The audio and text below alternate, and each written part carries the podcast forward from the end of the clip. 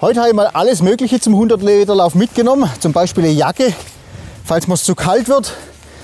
Ich habe mal hier ein paar Arbeitsschuhe mitgenommen, falls mir einer auf den Fuß treten sollte.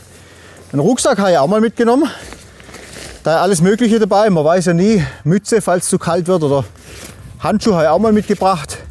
Natürlich, was man nicht vergessen darf, Wasser, ganz wichtig beim 100 Meter Lauf. Man könnte ja Durst kriegen. Was zum Essen habe ich auch noch mitgenommen. Nicht bloß was Gesundes, sondern auch was Gescheites.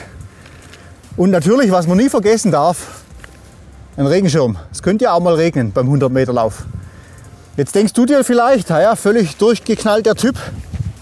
Und tatsächlich ist es ja so, es würde nie jemand auf die Idee kommen, zu einem 100 Meter Lauf den ganzen Blödsinn mitzunehmen, weil es einen einfach nur unnötig beschwert beim 100 Meter Lauf. Also das sind Dinge, die sind zwar offiziell nicht verboten, aber da wird nie einer auf die Idee kommen, das mitzunehmen, weil es einfach hindert, ähm, zu gewinnen und schnell zu sein. Auf der anderen Seite gibt es im Sport ähm, Dinge, die sind einfach offiziell verboten. Also man könnte sagen, das ist wie Sünde.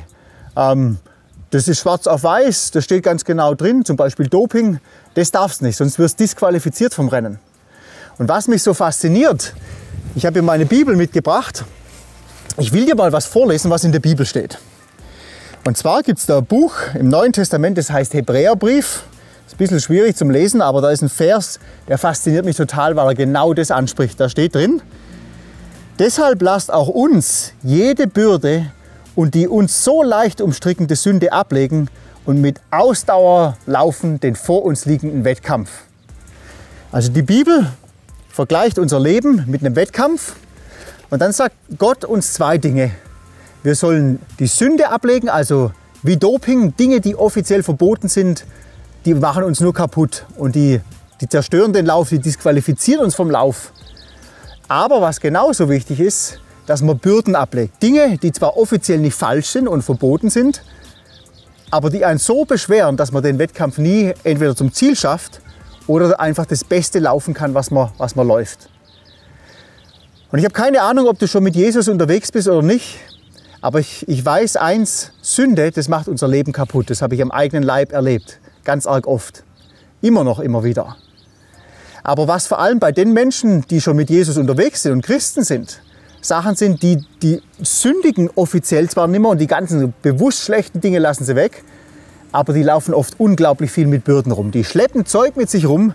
Das ist zwar nirgendwo verboten anhand von der Bibel, aber das macht sie langsam und träge und uneffektiv in Bezug darauf, Jesus nachzufolgen und das zu tun, was er uns zeigen will.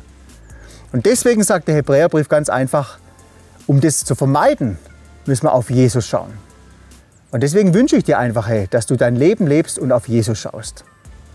Wenn du mehr Inspiration brauchst, hey, kannst dich jederzeit ähm, reinschauen auf die verschiedenen Social Media Kanäle oder dann eben auch über Spotify oder YouTube. Ich wünsche dir Gottes Segen und ich wünsche dir vor allem, dass du dich nicht unnötig beschwert durchs Leben gehst.